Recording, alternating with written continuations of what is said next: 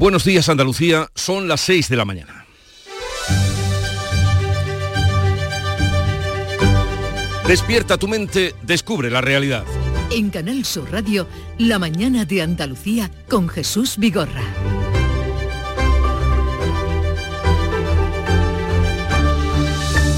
Suele pasar. Después de los días de fiesta viene la realidad y esta es que la sequía amenaza con obligar a imponer restricciones en el consumo de agua en las grandes ciudades de Andalucía a partir del verano si sigue sin llover.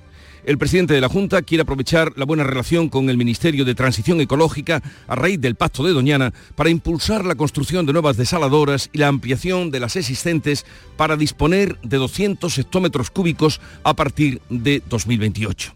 Y en Madrid, la ministra de Hacienda, María Jesús Montero, ha convocado hoy a las comunidades autónomas a la reunión del Consejo de Política Fiscal y Financiera. Lo hace 18 meses después del obligado cumplimiento que en principio tenía y es de cara a la elaboración de los presupuestos del Estado para el año que viene. Cataluña, que tiene abierta su negociación paralela con el gobierno, dicen, no asistirá a la cita. La Junta critica que no esté previsto abordar la reforma del sistema de financiación autonómica, un asunto urgente para nuestra comunidad, según apunta la consejera de Hacienda Carolina España. Y hoy vuelven a reunirse gobierno y agentes sociales para abordar la subida del salario mínimo interprofesional. ¿Y cómo están las cosas? Pues los sindicatos no admiten una subida inferior al 5%. La vicepresidenta Yolanda Díaz rebaja las expectativas de subir el salario mínimo más de un 4% a medio camino con la propuesta de la patronal que lo deja la subida en el 3%. En Bruselas hoy se acordarán las cuotas pesqueras y días de faena en el Atlántico y en el Mediterráneo para 2024. Comienza una semana en la que en el Pleno del Congreso se va a debatir sobre la amnistía, un asunto sobre el que Pedro Sánchez escuchará reproches en el Europarlamento, a donde acudirá para hacer balance de la, del semestre de la presidencia de turno del Consejo de la Unión Europea. Y del exterior, el personaje del día es Javier Milei, que ha tomado posesión como presidente del gobierno argentino, anunciando un severo ajuste porque, como ha advertido una y otra vez, no hay plata, no hay dinero. Se cierra así el puente más largo del año, con excelentes datos de ocupación turística, que augura una buena campaña de Navidad que comenzará dentro de un par de semanas con la lotería. En Canal Sur Radio, la mañana de Andalucía con Jesús Bigorra. Noticias. ¿Qué les vamos a contar a partir de este momento con Manuel Pérez Alcázar? Manolo, buenos días. Buenos días, Jesús Vigorra. Y el tiempo para hoy, lo primero. Hoy tendremos a la vuelta de este puente cielos con algunas nubes altas, los vientos van a soplar flojos variables, las temperaturas máximas subirán, un aumento que será notable en la vertiente mediterránea, oscilarán entre los 19 grados de Cádiz y los 25 de Málaga. Y después de un largo puente y festivo y lleno, un jarro de agua fría o de agua vacía porque Andalucía tendrá que aplicar restricciones de agua en grandes ciudades en verano si continúa sin llover. Esto lo ha dicho el presidente de la Junta, Juanma Moreno, que quiere aprovechar la buena relación con la vicepresidenta de Transición Ecológica para impulsar ahora la construcción de desaladoras antes de 2028. Juanma Moreno pedirá al Ministerio un mapa de desaladoras para Andalucía aprovechando su buena relación tras el pacto por Doñana. El objetivo es que nuestra comunidad disponga de 200 hectómetros cúbicos de agua a partir de 2028 el presidente de la Junta se compromete a hacer los esfuerzos necesarios, pero recalca que las competencias del litoral son del gobierno. Si no lloviese a lo largo de todo este año, tendríamos problemas serios de abastecimiento en capitales de provincia y municipios muy importantes de Andalucía con el impacto económico que tiene. Yo apelo al gobierno de la nación a que cerremos un calendario y un acuerdo de financiación para lo antes posible hacer un mapa de desaladoras en Andalucía Declaraciones de Moreno en la cumbre del clima de Dubái, donde ha conocido la mayor desaladora del mundo. Los países participantes buscan consensuar hoy un plazo límite para abandonar los combustibles fósiles e impulsar energías renovables. La vicepresidenta Teresa Rivera admite dificultades ante las reticencias de los países productores de petróleo. Si no hay eh, menos emisiones, menos calentamiento, es prácticamente imposible que la anticipación en, términos de adaptación sea viable.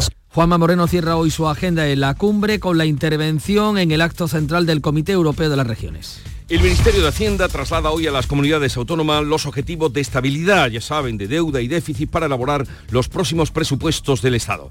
Es la primera reunión de este Consejo de Política Fiscal y Financiera en año y medio. La Junta critica que no se aborden en el orden del día, a priori, la reforma de la financiación autonómica. El último Consejo de Política Fiscal y Financiera se reunió en julio de 2022. El Gobierno lo convoca ahora que necesita su informe sobre deuda y déficit de las comunidades para elaborar los presupuestos. Las comunidades gobernadas por el PP temen que les endose la mayor parte del ajuste. La consejera andaluza de Economía, Carolina España, critica que no se aborde el sistema de financiación que está asfixiando a Andalucía. Andalucía está perdiendo más de mil millones de euros al año. Estamos hablando de casi 14 mil millones de euros perdidos desde que se firmó este sistema de financiación. La Junta reclama un fondo transitorio que compense el déficit de la financiación mientras se actualiza el sistema. Cataluña, que tiene abierta negociación con el Gobierno, no asiste a la cita de hoy. Hoy volverán a reunirse gobierno y agentes sociales para abordar la subida, la subida del salario mínimo interprofesional.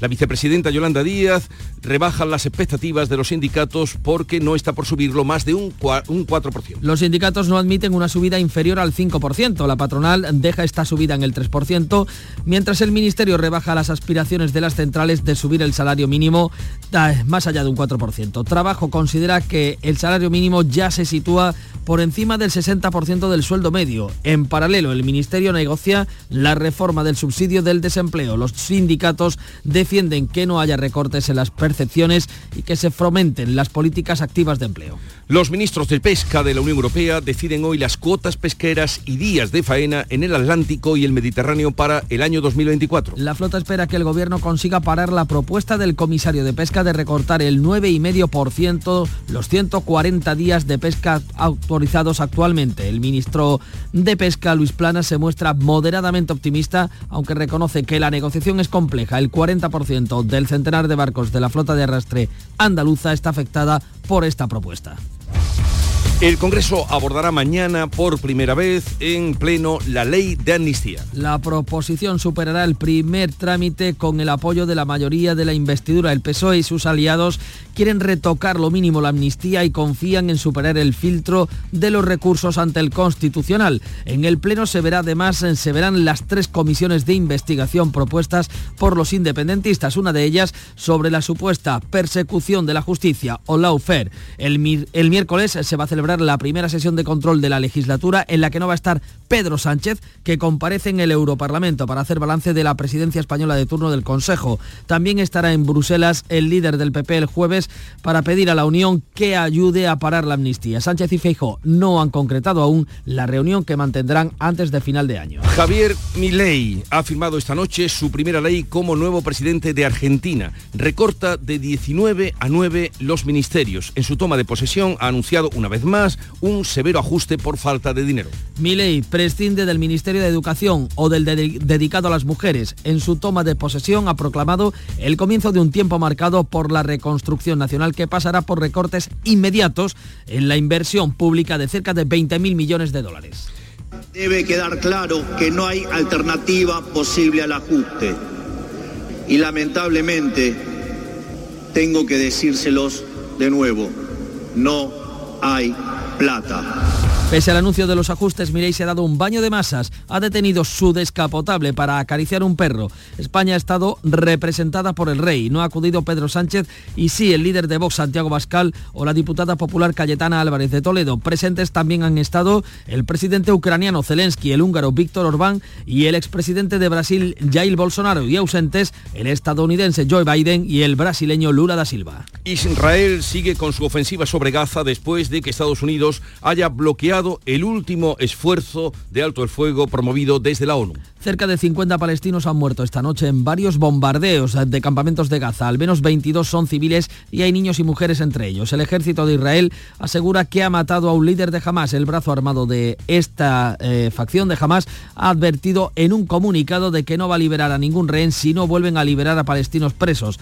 La Asamblea General de la ONU celebra este martes otra sesión extraordinaria sobre la situación de la franja. Concluye el largo puente festivo de la Inmaculada y la Constitución con datos de ocupación hotelera que rozan el lleno y que superan los de antes de la pandemia. Sevilla y Málaga han rozado el lleno y se han batido récords de facturación y empleo, como explica Javier Frutos, presidente de la Asociación de Hosteleros Malagueña. La creación de empleo estamos batiendo récord mes a mes. Ahora mismo en los últimos datos estamos por encima en comparación con el año pasado, que ya eh, llegaba casi a los límites, a la línea del 2019.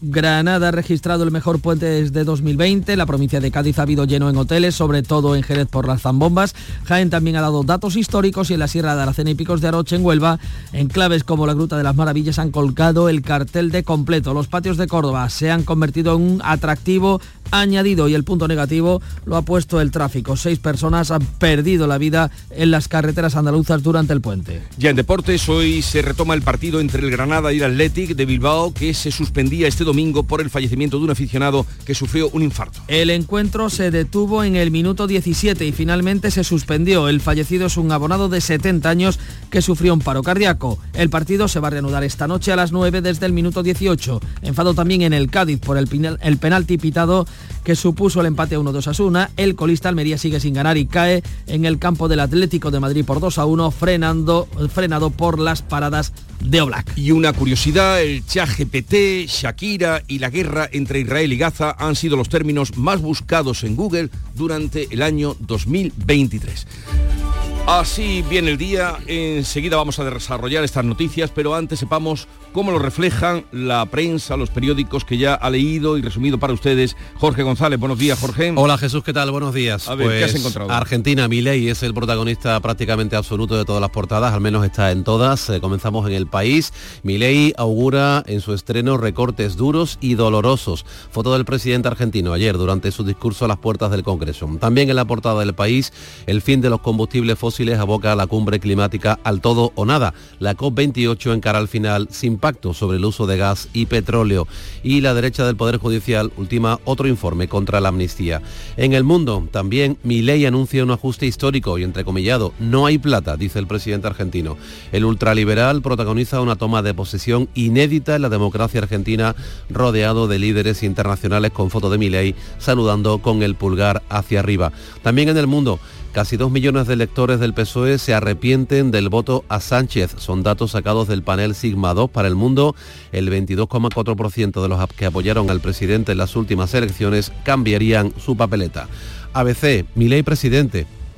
Hoy nos enteramos, eh, hoy enterramos, perdón, décadas eh, de fracaso con foto de Javier Milei saludando tras su toma de posesión con el rey Felipe VI sentado, se ve al fondo en el palco de las autoridades. Prácticamente la misma foto en la razón que la de ABC, pero se trata de un plano más general, más abierto, en la que se ve a todos los líderes mundiales que acudieron a la toma de posesión con el titular Milei promete duros ajustes en Argentina al tomar posesión como presidente. Y vamos a la prensa internacional de la que se ocupa Beatriz Almeida. Buenos días, Bea. Buenos días. Abrimos, claro está, en, en Buenos Aires, en Argentina. El diario Clarín, primer día hábil del nuevo gobierno. Se postergan los anuncios económicos y toda la atención del mercado está puesta en el dólar. En un hecho inédito, Javier Milei les tomó juramento a sus ministros sin transmisión en vivo ni presencia de periodistas. Zelensky ha estado en esa toma de posesión y cuenta el Obosrebatel de Kiev. Hoy los países de América Latina no se escucharon, son palabras de Zelensky. Milei quiere fortaleza para su país y sentí que anhela honestidad en las relaciones internacionales. Le agradecí su apoyo a Ucrania y lo invité a trabajar con nosotros para restablecer la paz. Me voy ahora a Israel, el Times de Israel, que es un diario de Jerusalén, titula Netanyahu a los terroristas de Hamas. Les dice, no mueran por Sinwar, que es el líder del brazo armado, ríndanse ahora. El periódico palestino Donia Al-Watan de Ramallah da la versión de Hamas, dice que el primer ministro de Qatar continúa con los esfuerzos de mediación para renovar la tregua y que el movimiento de resistencia islámico dice que la exhibición de fotografías y escenas de ciudadanos civiles desarmados en Gaza, em, detenidos y esposados, pues no es más que un acto teatral ridículo. A las 7 menos 20 contamos más. Desde luego, segunda entrega. Y en la mañana amaneció, la semana empezó después del puente con la vitalidad, ¿Puente? la alegría. La gente que lo ha tomado. Ah, vale. Pero déjame que concluya, con la vitalidad, con la alegría, con la sin par, Charo Padilla, buenos días. Y la simpatía sin igual. Querido, buenos días, ¿qué buenos tal? días, ¿qué tal estás? Muy, motivado. Yo también estoy muy motivada, la verdad. Lunes, nos gustan los sí, lunes. nos encantan los lunes. Hemos hablado de la lotería. Eh, tú, tú, y yo compartimos lotería. Por supuesto. Eh, no, hombre, yo le he preguntado a la gente porque, perdón, ojo, ¿eh? Ojo que tenemos que firmar, ¿eh? Por delante y por detrás. Yo no te he firmado. No, no has firmado nada. Pero yo tengo fe. No tengas fe porque yo me puedo convertir en una mala no persona si tanto, me toca. No me quieras, quieras tanto. tanto. No ha sido, no he sido me curioso puedo de convertir en una mala persona eh, si me toca. Es... Claro. Si me toca me puedo convertir en Oye, ha pasado, ¿eh? Hoy tanto. ¿Entiendes? Tanto. Entonces, pero nosotros no, porque entonces es que se nos ve que somos buenas personas. Sí. Yo compartiría siempre todo contigo aunque no me toque. Además eh, de la lotería, ¿qué has dicho? Eh, ¿Qué te han contado? También hemos hablado con Galiani de las comidas de empresa. Pero a esta hora has llamado a Galiani. Perdona, Galiani se levanta muy no temprano. Tienes, no tienes vergüenza. Corazón. Sí. No, vergüenza también. ¿Y, y eh, es que la comida de. ¿Tú vas a comida de empresa? Mm, No, no mucho. No, no, me trato. No, mucho. no. ¿Tú has visto esa noticia que un hombre ha aparecido en su casa sin, sin ropa ninguna y eh, fue a su primera comida de empresa y ha, puesto una carta a los vecinos diciendo que por favor le ayuden a reconstruir su vida en los últimos Entonces yo siempre digo, si tú no te vas a comportar como habitualmente te, te comporta la empresa, no vaya, ¿entiendes? Porque luego el muchacho de turno, la muchacha de turno, que tú todos los, días lo ves y dices, hola, adiós, buenos días, y esa noche, que le ha pasado, que le ha pasado, ¿eh?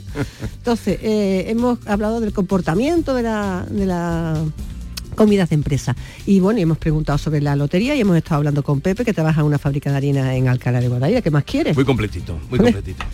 Pongamos un poco de música en la mañana de Andalucía.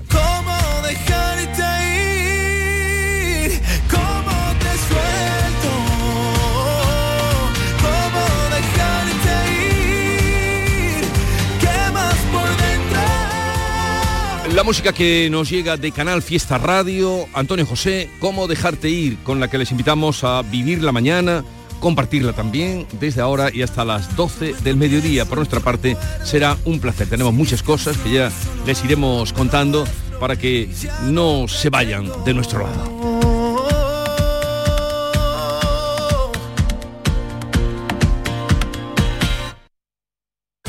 Como eres esencial para Andalucía. Como autónomo, tu éxito es también el de nuestra tierra. En la Confederación de Empresarios de Andalucía trabajamos por ti, crecemos contigo. Descubre más en autónomos.cea.es. Campaña subvencionada por la Consejería de Empleo, Empresa y Trabajo Autónomo de la Junta de Andalucía. A ver esa foto, decid patata. ¡Hijolusa! En el supermercado, dale la vuelta al envase y encuentra nuestra marca para garantizarte una gran calidad en tu mesa. Patatas Hijolusa. Amamos las patatas. Empresa colaboradora del Plan 2030 de apoyo al deporte de base. En Canal Sur Radio, la mañana de Andalucía con Jesús Vigorra. Noticias. 6 y 18 minutos de la mañana vamos a contarle con más detalles, ampliar las principales noticias que ya les han avanzado desde las 6 de la mañana Jesús Vigorra y Manuel Pérez. Andalucía tendrá problemas de abastecimiento de agua este verano, especialmente en grandes ciudades si continúa la falta de lluvia, si continúa la sequía. El presidente de la Junta quiere aprovechar la buena relación tras la firma con la vicepresidenta de Transición Ecológica para impulsar la construcción de desaladoras como las que Moreno Bonilla ha visitado este domingo en Dubái. El objetivo es que Andalucía disponga de 200 hectómetros cúbicos de agua desalada dentro de cuatro años. Juanma Moreno cierra su agenda de cuatro días en la cumbre del clima, interviniendo hoy en el acto central del Comité de las Regiones de la Unión Europea, organismo del que es vicepresidente. Informa Elena Colchero. Juanma Moreno quiere hablar de inmediato con el Ministerio de Transición Ecológica, con el que mantiene ahora muy buenas relaciones, para pedirle un mapa de desaladoras en Andalucía.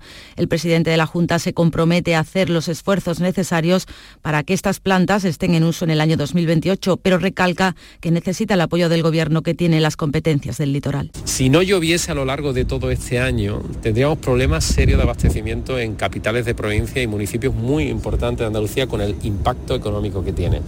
Este tipo de obras tardan entre 3 y 5 años en ponerse en práctica. Por tanto, yo apelo al Gobierno de la Nación a que cerremos un calendario y un acuerdo de financiación para lo antes posible, lo antes posible hacer un mapa de desaladoras en Andalucía. El objetivo es que Andalucía disponga de 200 hectómetros cúbicos de agua desalada para 2028. La celeridad que demanda es para duplicar la capacidad de la desaladora de Carboneras y la puesta en marcha de la del Bajo Almanzora. También la Junta reclama la ampliación de estas instalaciones en Marbella o la construcción de una nueva en la Sarquía.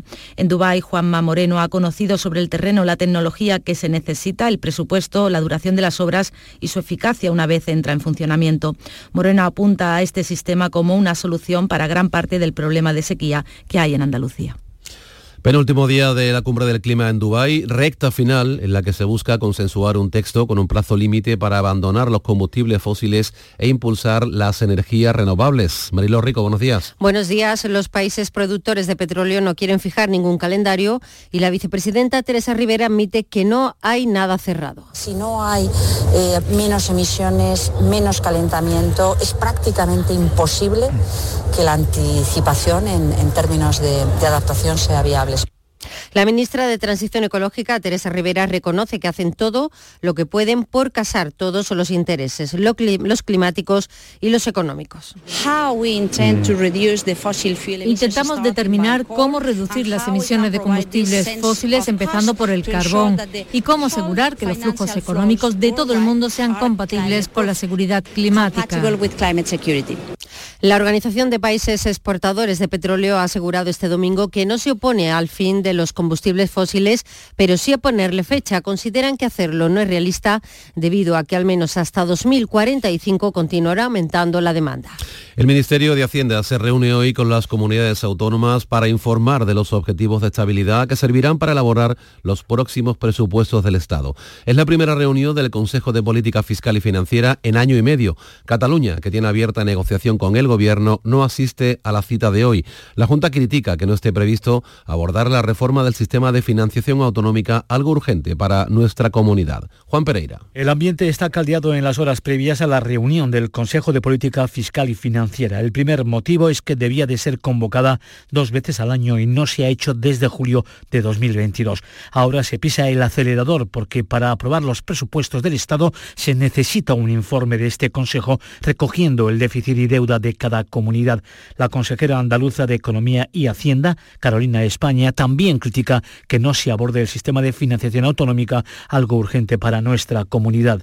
Un sistema de financiación que perjudica muchísimo a Andalucía. De hecho, Andalucía está perdiendo más de mil millones de euros al año. Estamos hablando de casi 14 mil millones de euros perdidos desde que se firmó este sistema de financiación. Pero mientras se reforma este sistema de financiación, que es un proceso largo y que se debe hacer con consenso, la Junta reclama un fondo para compensar a Andalucía. Se cree un fondo transitorio de nivelación que compense a Andalucía, que compense a las comunidades que estamos infrafinanciadas, porque Andalucía estamos recibiendo 130 euros menos por habitante que el resto de comunidades. La actual ministra de Economía, María Jesús Montero, cuando fue la consejera andaluza del ramo, ya pedía una reforma de este modelo de financiación, porque, como reconocía, nos perjudicaba. Este modelo está dejando fuera de la financiación a 220.000 ciudadanos, a 220.000 andaluces que no se contemplan en el modelo porque las variables que se plantean están perjudicando a Andalucía. Y para aumentar el malestar, Cataluña ha decidido dar plantón al gobierno. La razón es que tiene abierta su propia negociación para una financiación singular que comenzará a diseñarse en el primer trimestre de 2024. El portavoz parlamentario del PP, Miguel Tellado, solicita al Gobierno que escuche las reivindicaciones de las comunidades. Tellado reivindica que los presupuestos generales del Estado cubran las necesidades de todo el territorio nacional sin desequilibrios territoriales en cuanto a inversiones e infraestructuras. Creo que el Gobierno de España tiene que atender a todas las comunidades y creemos que a fecha de hoy no lo ha hecho, no lo ha hecho convenientemente. Desde el Gobierno se ha utilizado la Administración General del Estado para atacar a determinadas comunidades autónomas y eso no es de recibo en una democracia madura como la nuestra.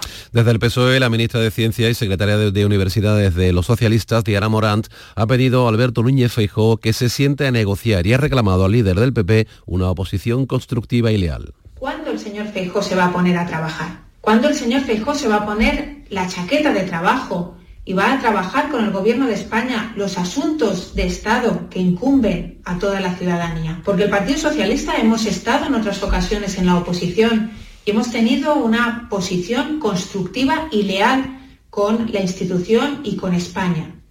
Reunión hoy, por lo tanto, del Consejo de Política Fiscal y Financiera. También vuelven a reunirse hoy gobierno y agentes sociales para abordar la subida del salario mínimo. Los sindicatos no admiten una subida inferior al 5%. En Canal Sur Radio, el líder de comisiones obreras, Unai Sordo, ha dicho que espera que se suba a la par que los salarios. La patronal deja la subida en el 3%. La vicepresidenta, Yolanda Díaz, rebaja las expectativas de subir el salario mínimo más de un 4%. Trabajo considera que ese salario mínimo ya se sitúa por encima de el 60% del sueldo medio. Guillermo Polo. Una subida que el dirigente de comisiones obreras cifra en el 5%, lo que garantizaría además el cumplimiento de que el salario mínimo interprofesional fuera el 60% de los salarios medios en nuestro país.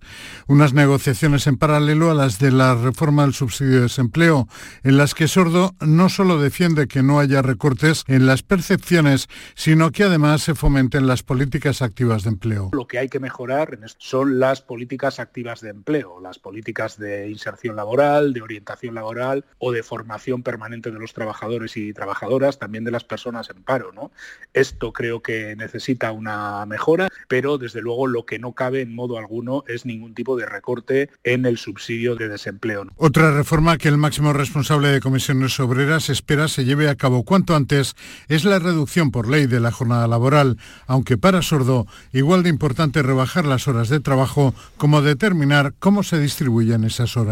También este lunes continúa en Bruselas el Consejo de Ministros de Agricultura y Pesca de la Unión Europea. Se van a acordar las cuotas pesqueras y días de faena en el Atlántico y el Mediterráneo para el 2024. El ministro de Agricultura y Pesca, Luis Plana, se muestra moderadamente optimista con los acuerdos que se puedan alcanzar en una negociación que reconoce es compleja es una discusión, como siempre, muy compleja, porque tenemos que fijar taxicotas para el conjunto de las aguas comunitarias, pero a continuación tenemos también que dividirlo entre los Estados miembros. Eh, la Comisión Europea en nueve eh, stocks plantea propuestas que van más allá del año 2024, 24, 25 y 26, cosa que es favorable para los intereses de nuestro sector pesquero.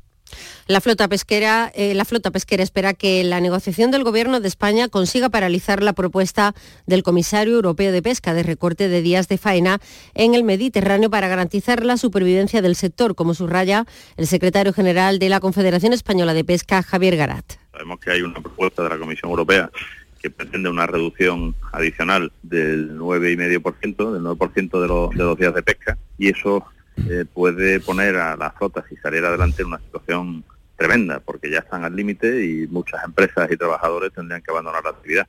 Encuentro que se, encuentros que se van a mantener en la jornada de este lunes será el próximo jueves cuando el Banco Central Europeo celebre su última reunión del año y como siempre los mercados volverán a estar pendientes de los tipos de interés. Actualmente recordamos están al 4,5%, así dejó los tipos a finales de octubre la autoridad eh, monetaria de la zona euro que decidió mantener sin cambios el precio del dinero por primera vez desde julio de 2022. El motivo combatir la alta inflación. Enseguida, el deporte.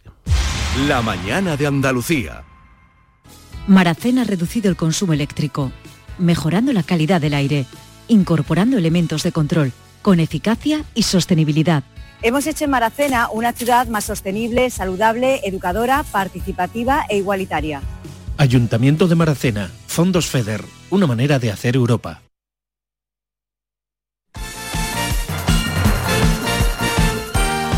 Y si hablamos de fútbol, sin duda jornada marcada por lo ocurrido en el campo del Granada. Carlos Gonzalo, buenos días. Hola, ¿qué tal? Tragedia en el Nuevo Los Cármenes. Un aficionado abonado del Granada fallecía por parada cardíaca cuando el partido transcurría por el minuto 17 con el marcador 0 a 1 favorable al Atleti de Bilbao. El encuentro estuvo detenido casi una hora y el Granada finalmente anunciaba la suspensión del mismo. La jueza única de competición, a instancias del Atleti de Bilbao, dictaminaba pocas horas después que el partido tenía que reanudarse hoy a partir de las 9 de la noche. También esta noche se juega el Rayo Vallecano Celta. De momento la jornada 16 nos ha dejado a nivel de resultados en derrotas para el Sevilla en Mallorca y para la Unión Deportiva Almería ante el Atlético de Madrid y empates del Betis ante el Real Madrid y del Cádiz frente a Sosuna y agrias polémicas con el arbitraje y el VAR tanto en el Sevilla Mallorca como en el Cádiz Osasuna. Vuelven las competiciones europeas. Por lo que respecta al fútbol andaluz, en Champions se jugará el en Sevilla, mientras que en Europa League el Real Betis recibirá al Glasgow Rangers. Las selección femenina de balonmano dice adiós al Mundial tras perder con Países Bajos. Ahora depende de que Montenegro gane a Suecia para poder acudir al preolímpico. La tarde de Canal Sur Radio con Mariló Maldonado. Disfruta de las tardes con tu radio, con tu sección preferida, cafelito y besos, entrevistas en profundidad, por tu salud y los temas que más te interesan. Todo aquí. La tarde de Canal Sur Radio con Mariló Maldonado, de lunes a viernes desde las 4 de la tarde. Canal Sur Radio, la radio de Andalucía.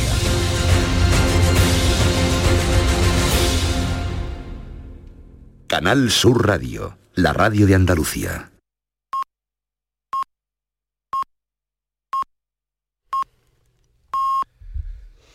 Andalucía despierta, son las seis y media de la mañana. La mañana de Andalucía con Jesús Vigorra. Y a esta hora vamos a darles en titulares las noticias más destacadas que les estamos contando con Mari Lórrico.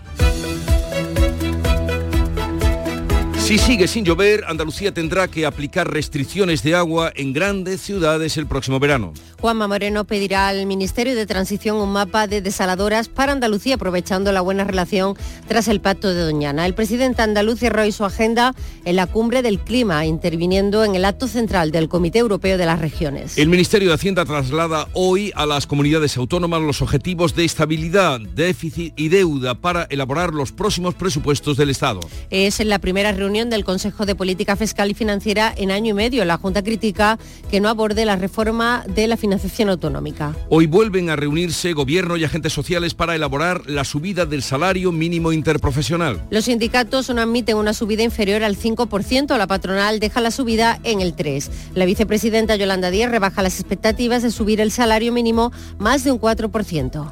En Argentina, Javier Milei ha firmado esta noche la primera ley de su mandato con la que recorta los ministerios de 19 a 9 y prescinde de carteras como las de educación o la dedicada a las mujeres. En su toma de posesión este domingo y ante la posibilidad de que haya protestas en la calle por el ajuste económico que se avecina, promete castigos. El partido Granada Athletic Club se reanudará hoy a las 9 de la noche desde el minuto 18. En ese momento fue aplazado ayer por el fallecimiento en la grada del Estadio de los Cármenes de un abonado del Granada de 64 años por un problema de corazón. Y vamos a recordar el pronóstico del tiempo para hoy. Hoy tendremos cielos con algunas nubes altas, los vientos soplarán flojos variables, las temperaturas máximas subirán, un aumento que será notable en la vertiente mediterránea, oscilarán entre los 19 grados de Cádiz y los 25 de Málaga.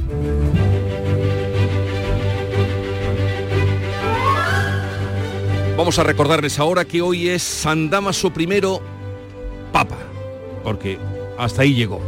Fue Papa de origen hispano, que en los difíciles tiempos en que vivió reunió muchos sínodos para defender la fe de Nicea contra cismas y herejías. Procuró que San Jerónimo tradujera al latín los libros sagrados y veneró piadosamente los sepulcros de los mártires.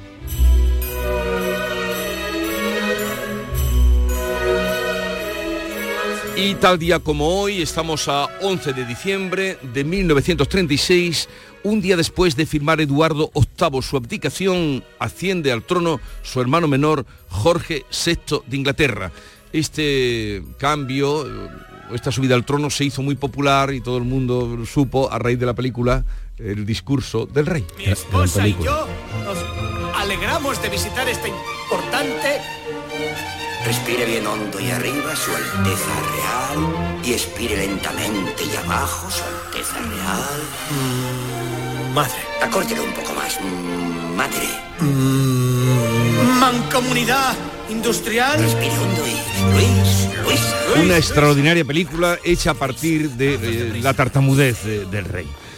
1976, tal día como hoy, los Grapo secuestran al presidente del Consejo de Estado, Antonio de Oriol y Urquijo, que fue liberado dos meses después. Pero qué, qué navidades le dieron. A continuación van a escuchar ustedes, continuación, don Rodolfo Martín Villa sobre el secuestro de don Antonio María de Oriol y Urquijo. Buenas noches.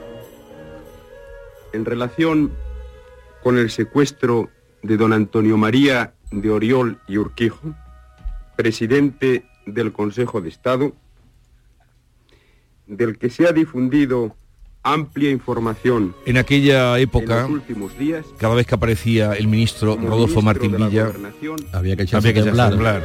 un secuestro, un atentado, cuando aparecía con aquella cara circunspecta Martín Villa. La cita que traigo hoy mm, es muy a tener en cuenta. Dice así. La mayor parte de la ignorancia contemporánea nace del exceso de información.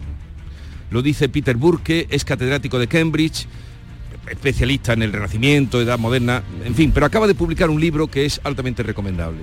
Se llama Ignorancia, una historia global. Está publicado en Alianza Editorial y, eh, entre otras cosas, dice que la mayor parte de la ignorancia contemporánea nace del exceso de información. Seleccione, no vale todo. Canal Sur Radio.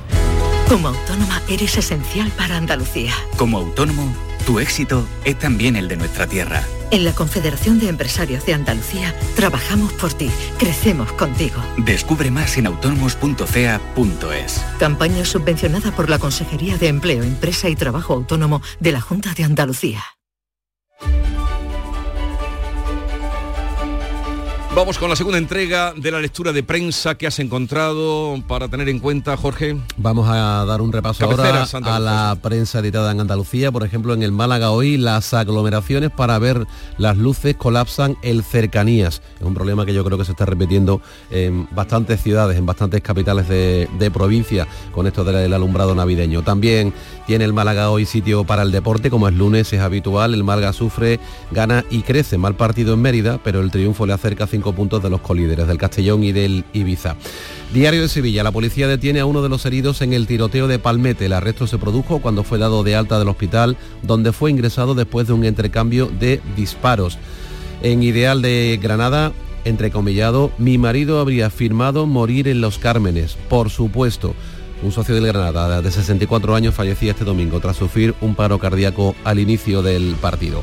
El día de Córdoba. Córdoba estará dos meses más a, más de 40 grados a finales de siglo. Es una proyección para el año 2100 del mapa del clima de la Junta de Andalucía, que también recoge que la temperatura media subirá 4,3 grados centígrados hasta alcanzar los 22,6. O sea, 22,6 en, en Córdoba a final de siglo de media. Tiene tela la cosa. Ideal de Jaén. Jaén es la tercera provincia de toda España con más riesgo de pobreza infantil. Uno de cada tres menores de 18 años se encuentra por debajo del umbral de la pobreza en el país, aunque existe una diferencia muy clara entre el norte y el sur. También lleva este asunto a su portada, a su portada Ideal de Almería con este titular. El 42% de los menores de edad de Almería se encuentra en riesgo de pobreza infantil. Es la segunda provincia de España con mayor tasa de niños menores del 18 por- de menores de 18 por debajo de ese umbral de la pobreza. Diario de Cádiz, la campaña de aceituna mejora y salva los muebles en el campo campo gaditano. La recogida entra en su recta final en la sierra con buenas cantidades a nivel de kilos. También eh, fotografía y titular de portada para el fútbol, nuevo atraco, nuevo empate 1 a 1. Hablamos del Cádiz, un leve roce del balón en los dedos de Momo sirve a Osasuna para igualar de penalti el gol de Roger. Huelva información, Huelva se acerca un poco más a Nueva York con, más, con nuevos vuelos desde Faro. La compañía American Airlines propone cuatro trayectos a la semana. También foto para el fútbol, el Regre sigue subiendo 0-2. El decano se sobrepuso a la expulsión en el minuto 6 de Sergio Díez por roja directa. Así está la prensa andaluza. Así viene la prensa andaluza y vamos ahora con la prensa internacional que nos eh, presenta ya Bea Almeda. Te escuchamos, Bea. Buenos días. Recta final para la cumbre del clima de Dubái. Concluye mañana, pero el Financial Times avanza que las promesas de la COP28 sobre combustibles fósiles no limitarán el calentamiento global a un grado y medio. Los planes del presidente de la cumbre no son lo suficientemente buenos. El francés Le Figaro, en el mismo sentido, los compromisos sobre energías renovables y metano son significativos pero insuficientes. Cubrirán en el mejor de los casos solo el 30% de las necesidades para contener el calentamiento por debajo del grado y medio. Más benémolo se muestra el diario Ilitida de Dubái, que abre con la imagen del sultán Ben Zayed y titula Los Emiratos Árabes Unidos lideran los esfuerzos globales para proteger el planeta, guiados por el jefe Mohammed Ben Zayed Al Nayat, que Dios lo proteja. Y leo en el diario Tennessee de Tennessee una posible consecuencia del cambio climático. Los tornados que han asolado este estado del sur de Estados Unidos este fin de semana, que dejan imágenes de una enorme destrucción y al menos seis muertos. Y a ver, eh, vea, haznos un resumen de la prensa argentina que después del nuevo presidente, ¿qué dice? ¿Qué cuentan? Comienzo con el diario La Nación. Una luz al final del túnel. El presidente Javier Milei anticipó que hará un severo ajuste del gasto público y vaticinó que la estanflación durará unos meses. En página 12, el presidente estrenó su mandato repitiendo que no hay plata y que recortará el gasto público. El shock implicará por lo menos dos años de derrumbe económico. Altísima inflación, aumento de la pobreza y caída del empleo y los salarios. Clarín lleva una entrevista a Santiago Abascal, el líder de Vox, que declara Pedro Sánchez no es astuto ni hábil, puede pisar las leyes, puede poner en riesgo la unidad nacional. Habrá un momento dado en el, en el que el pueblo querrá colgarlo de los pies. Enfrente, dice Abascal, eh, ha encontrado una oposición contundente en Vox, pero también una eh, oposición dubitativa. Y también en Clarín, el sorprendente bastón presidencial de Javier Milei con sus cinco perros tallados, sus hijos de cuatro patas, así, así lo, eh, lo llaman, ¿no? Se lo enseñó el bastón a Cristina Kirchner y se rieron mucho los dos. Muy comentada la peineta de la vicepresidenta saliente a su llegada al Congreso, cuando parece ser que la abuchearon los partidarios de Milei. Cristina Kirchner hizo un fuck you y el grosero gesto levantó la polémica. Esto de fuck you lo traducimos como un que os jodan. El Frankfurter, el Frankfurter alemán, Milei compara su elección con la caída del muro de Berlín. El día de su toma de posesión, el nuevo presidente argentino busca cercanía con sus seguidores y con populistas de derechas como Víctor Orbán y Jair Bolsonaro. Y termino con el New York Times. Volodymyr Zelensky visitará Estados Unidos mañana, mientras la ayuda a Ucrania está en duda. Viajará a Washington para hacer un último esfuerzo con el presidente Biden y los miembros del Congreso para recibir más ayudas. Eh, muchas gracias. Acudan a la prensa, aquí tienen lo más resaltado y muy bien ese recorrido por Argentina después de ese eh, convulso cambio que ha vivido. Son las 6.41 minutos de la mañana, sigue la información en Canal Sur Radio. La mañana de Andalucía. Te estás perdiendo muchas cosas. No te quedes esperando a que pase algo. Abre tus ojos para no perderte tu otro lugar en el mundo. Ven a Avis. Foro Flamenco de Canal Sur. Antonio Reyes en familia. Este lunes 11 de diciembre te invitamos a disfrutar de una edición especial Navidad de nuestro Foro Flamenco. Desde las 7 de la tarde en el Teatro Fundación Cajasol. Entrada libre hasta completar aforo. Edición especial Navidad del Foro Flamenco de Canal Sur. Con el patrocinio de la Fundación Cajasol. En Canal Sur Radio, la mañana de Andalucía con Jesús Bigorra. Noticias. 6 y casi 43 minutos de la mañana abrimos página internacional. Comienza una nueva era en Argentina. El nuevo presidente, Javier Milei, ha firmado esta misma noche la primera ley de su mandato. Una ley que recorta los ministerios de 19 a 9 y que prescinde de carteras como las de educación o la dedicada a las mujeres. Mariló. En su toma de posesión, el ultraliberal ha proclamado este domingo el fin de una larga y triste historia de decadencia y el comienzo de un tiempo marcado por la reconstrucción nacional que pasará, dice, por recortes inmediatos en la inversión pública de cerca de 20.000 millones de dólares. Y lamentablemente tengo que decírselos de nuevo, no hay plata. Milei ha dado su primer discurso en las escalinatas del Congreso de espaldas a los diputados y dirigiéndose a la nación al estilo estadounidense. Ha advertido de que antes de que Argentina levante cabeza la economía va a empeorar. Sabemos que de corto plazo la situación empeorará, pero luego veremos los frutos de nuestro esfuerzo habiendo creado las bases de un crecimiento sólido y sostenible en el tiempo. Y ante la posibilidad de que haya protestas en las calles por el ajuste económico que se avecina, eh, Milei promete castigos. Un país en el quien corta la calle violando los derechos de sus conciudadanos no recibe la asistencia de la sociedad. Puesto en nuestros términos, el que corta no cobra. Pese a los recortes y los duros tiempos anunciados, el presidente se ha dado un baño de masas entre sus seguidores.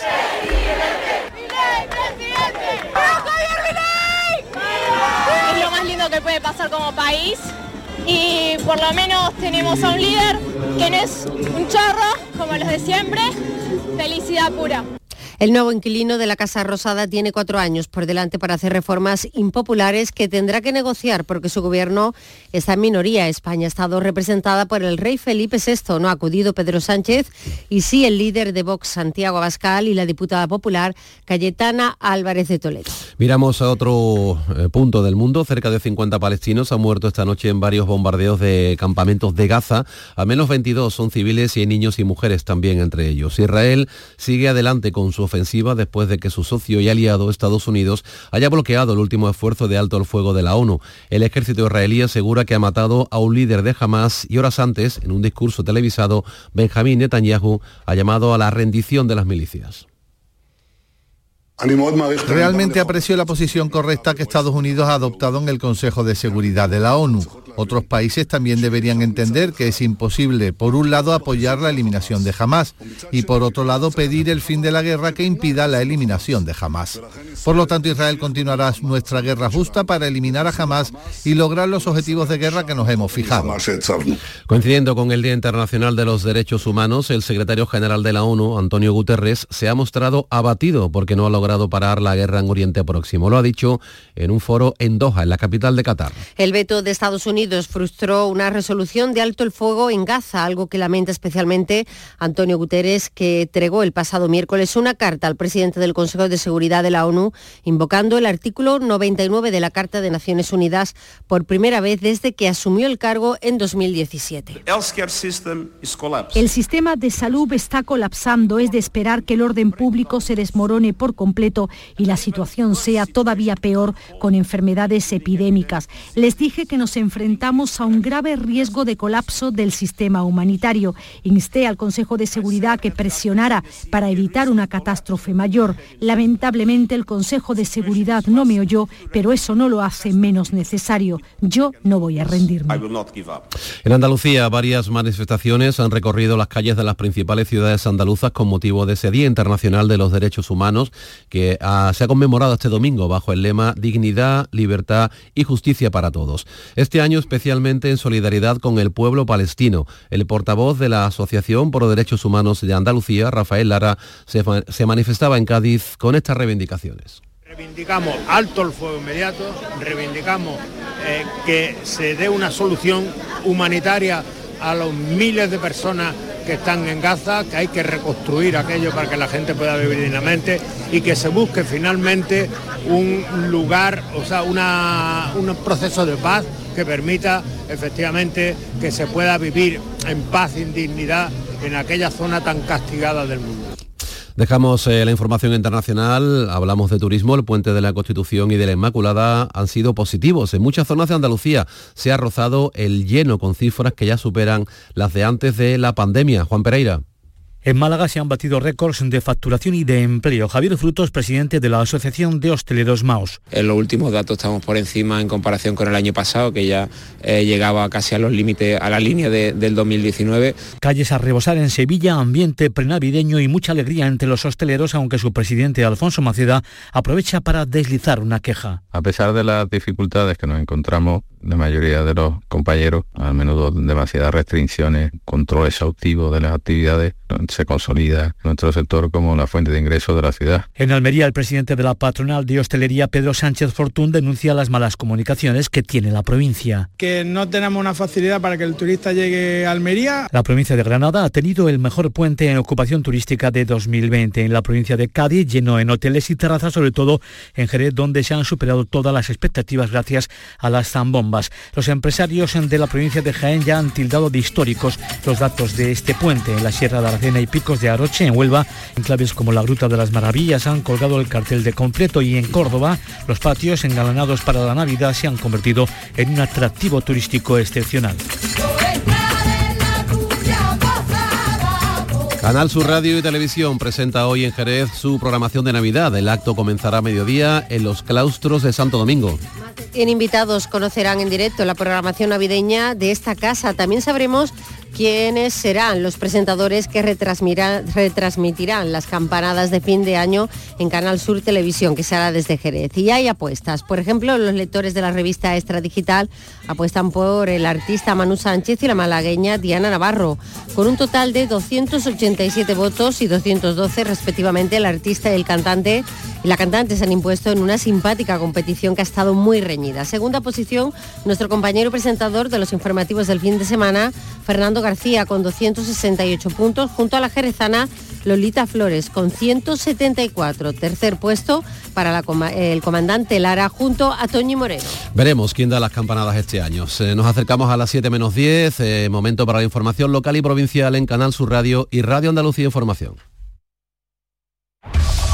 En la mañana de Andalucía de Canal Sur Radio, las noticias de Sevilla con Antonio Catoni.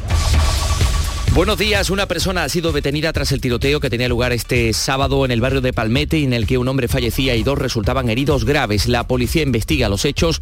La justicia ha decretado el secreto de sumario. Hoy se celebrará la reunión para analizar los cortes de luz que se producen en algunos barrios de la capital. El ayuntamiento ha convocado a Endesa, a la Consejería de Energía y a representantes vecinales. Realidad diferente a la del centro de la ciudad iluminado durante estos días de puente, que ha sido clave para el sector turístico, con lleno absoluto de las calles eh, comerciales.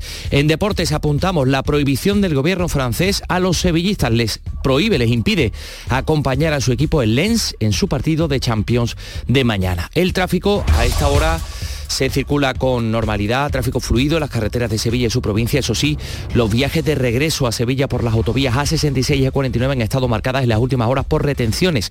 Hasta 9 kilómetros alcanzaban en la A66 a la altura de Gerena en sentido Sevilla y 4 en la autovía de Huelva en el mismo sentido a la altura de Bollullo Par del Condado. En el tiempo y lo más destacable es las temperaturas que suben eh, localmente de forma notable en el sur de la campiña. Vamos a alcanzar 23 grados en Morón, 21 en eh, Lebrija y Sevilla, donde ahora tenemos 10 grados. Enseguida desarrollamos estos y otros asuntos con la realización de Pedro Luis Moreno. En el centro de salud, en el domicilio de los pacientes y en la atención a las urgencias, siempre encontrarás una enfermera para cuidar y proteger tu salud. La enfermera, tu profesional de confianza. Es un mensaje del Sindicato de Enfermería SATSE Sevilla. El llamador. Los lunes a las 10 de la noche. En Canal Sur Radio, las noticias de Sevilla. La Policía Nacional ha detenido este domingo a un varón por el tiroteo acontecido la noche de este sábado en el barrio sevillano de San José de Palmete, saldado con un varón fallecido y dos hombres más heridos graves, al menos uno de ellos ingresado en el Hospital Virgen del Rocío después de que lo dejaran a las puertas de este centro hospitalario. Este es el sonido que se corresponde al momento de esa única detención se detenía el conductor del vehículo que regresaba a la calle del tiroteo tras dejar a uno de los heridos precisamente en el hospital. El dispositivo ha permanecido este domingo en el barrio de Palmete, donde se apreciaban los charcos de sangre tras el tiroteo y múltiples impactos de proyectiles en la puerta y la fachada de la vivienda. La policía está investigando todo esto. El juzgado de instrucción encargado del asunto ha decretado secreto de sumario de las actuaciones. El alcalde ha lamentado los hechos en un mensaje en las redes sociales y agradecido a los cuerpos y fuerzas de seguridad la rápida intervención y también el portavoz del PSOE en el Ayuntamiento, Antonio Muñoz, ha expresado su preocupación y confianza en que la investigación permita la detención de los responsables. Son las 6 y 53.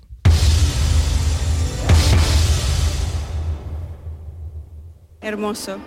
Volvería. Yo la segunda vez que venía a Sevilla y muy bien, muy bien. Muy contento y feliz de ver a la familia. Ya me voy de vuelta, voy para Navarra. Muy bien, pues con la familia, los amigos, disfrutando. La mejor ciudad del mundo. El largo puente festivo ha confirmado la reactivación del turismo en Sevilla, calles del centro a rebosar, el ambiente prenavideño, han sido días claves para el sector turístico a las puertas de la Navidad, con el buen tiempo como aliado en el último tramo de este puente Por momentos ya eh, lo conocerán quienes han estado en el centro o en el entorno de la catedral, no se podía dar ni un paso en esa zona, en las calles más comerciales, tiendas llenas y una imagen que comienza a ser muy habitual, colas para consumir en bares y restaurantes. Alegría, por tanto, entre los hosteleros. El presidente Alfonso Maceda aprovecha también para plantear una reivindicación. Y además se demuestra que los turistas gastan la mayor parte restaurantes y, bares. A pesar de las dificultades que nos encontramos, la mayoría de los compañeros, a menudo demasiadas restricciones, control exhaustivo de las actividades, se consolida nuestro sector como la fuente de ingresos de la ciudad. La Asociación de Hoteles de Sevilla y Provincia va a hacer balance esta semana, eh, pero hoy mismo va a, contar los datos de ocupación. Ya adelantaba que iban a estar por encima del 80% por la gran cantidad de turistas que nos visitan. Por cierto, este domingo ha comenzado el servicio de Irio entre Sevilla y Barcelona. El viaje del operador ferroviario de alta velocidad tiene una duración de casi 6 horas, 5 horas 50 minutos, cuatro frecuencias al día, dos idas, dos de vuelta, siete días de la semana y una ruta con paradas en Zaragoza, Madrid y Córdoba. En verano también para en Tarragona. Hablando de infraestructuras, el alcalde de Sevilla va a enviar hoy una carta al ministro de Transportes, Óscar Puente, para pedir información sobre los planes de su departamento en materia eh, de infraestructuras como la S40, la conexión de Santa Justa con el aeropuerto o el anillo de cercanías, entre otras. Teme José Luis Sanz que las negociaciones de gobierno con los nacionalistas catalanes y vascos perjudiquen los intereses de Sevilla porque ya hemos visto en muchas ocasiones que los tiempos del Partido Socialista no pueden ser los tiempos de esta ciudad y porque, insisto, yo no estoy dispuesto a que otros en otras comunidades autónomas estén negociando los tiempos de las infraestructuras de la capital de Andalucía. Y un apunte más, Air Nostrum, una aerolínea franquiciada de Iberia para vuelos regionales, está buscando tripulantes de cabina de pasajeros para incorporar a su plantilla. Toda la información en su página web. 6 y 55. Coria del Río ha mejorado la eficiencia energética de su centro de educación permanente gracias a la estrategia de desarrollo urbano sostenible e integrado, como parte de la operación 03.1, cofinanciado al 80% por el Fondo Europeo de Desarrollo Regional, Ayuntamiento de Coria del Río, Unión Europea, una manera de hacer Europa. ¿Tienes terminado el informe? ¿Qué va? Tengo la cabeza en casa. ¿Por tu madre? Sí. Tienes que llamar a Cuideo. Mi madre está encantada con su cuidadora y yo estoy tranquilo sabiendo que está bien cuidada. Cuideo, especialistas en cuidados a domicilio para personas mayores. En Plaza Villasistos de Sevilla. Contáctanos ahora. Cuideo, cuidados de calidad. En Canal Sur Radio, las noticias de Sevilla. Con Antonio Catoni. Esta mañana está convocada una reunión de la mesa de trabajo para solucionar el problema de los cortes de luz en algunos barrios de Sevilla. El ayuntamiento ha convocado a Endesa, a la Consejería de eh, Energía y también a los vecinos que acusan a la compañía de falta de inversiones. El portavoz de la asociación Cerro Amate, Ángel Carriques, asegura que se siguen produciendo cortes, quiere información de las inversiones de Endesa en esa reunión y pide soluciones transitorias como poner transformadores portátiles. Han hecho algunos cambios, han arreglado algunos algunos cables, algunas cosas, pero si lo que hay no, no soluciona el tema en algunos, en algunos puntos, pues habrá que hacer mientras se hace otro tipo de medidas más generales, un transformadores portátiles. Lo mismo que se pone para la feria o que se pone para eventos, el Grupo Municipal de Compodemos Izquierda Unida afirma que la reactivación del proyecto minero de Analcollar va a suponer un volcado de 15.000 millones de litros de líquido de alta toxicidad química en el Guadalquivir. Eh, a la altura del Estadio de la Cartuja porque dice que se va a vaciar la corta de los frailes y parte de la corta de Annalcollar. El grupo municipal ha presentado una moción para que el tema se aborde en el ayuntamiento, en la Comisión de Control y Fiscalización. Susana Hornillo, la portavoz, lo decía así. Pedimos al ayuntamiento que ponga en marcha los mecanismos legales necesarios para cumplir con las leyes ambientales y sanitarias, que hagan un control exhaustivo de la contaminación y de sus efectos y que se informe a la población de Sevilla sobre el nuevo estatus del río Guadalquivir como un río de sacrificio al servicio de actividades mineras. En el ámbito de los sucesos, agentes de la Policía Nacional han detenido en Alicante a una persona por su presunta vinculación con un grupo de ciberatacantes. Kelvin Security se hacen llamar. Se le atribuyen diferentes ciberataques a instituciones públicas como el Ayuntamiento de Camas. Un guardia civil fuera de servicio lograba detener hace unos días a una mujer que había cometido un robo con violencia en el interior de un domicilio en Lora del Río. Este guardia civil vio salir de la vivienda una persona mayor que gritaba pidiendo ayuda y detrás de ella a una mujer de gran envergadura. Rosa Reina, la portavoz de la Guardia Civil, así nos lo cuenta. El agente pudo controlar la situación hasta la llegada de los refuerzos uniformados y pudo recuperar los hechos sustraídos a sus víctimas, arrebatándole de las manos la cartera con diversa documentación personal y, dinero en efectivo que había sustraído del interior de la vivienda eh, y bueno, conseguir detener a como autora de, de un robo con violencia. Por otra parte, les contamos que un grupo de profesores de la Universidad de Sevilla ha presentado una demanda contra la institución por vulneración de sus derechos laborales. Aseguran que incumple el convenio laboral de las universidades andaluzas a sabienda.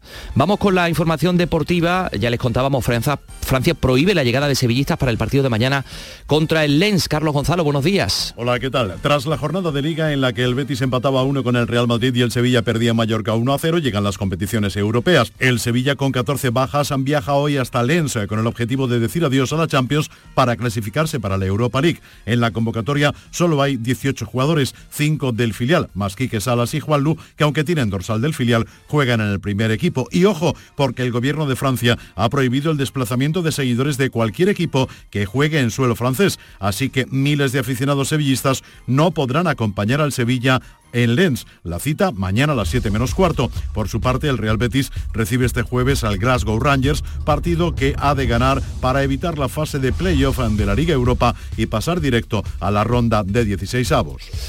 Es la información deportiva en esta jornada en la que suben las temperaturas. Alcanzaremos una máxima de 23 grados en Morón, tenemos 10 en Sevilla Capital.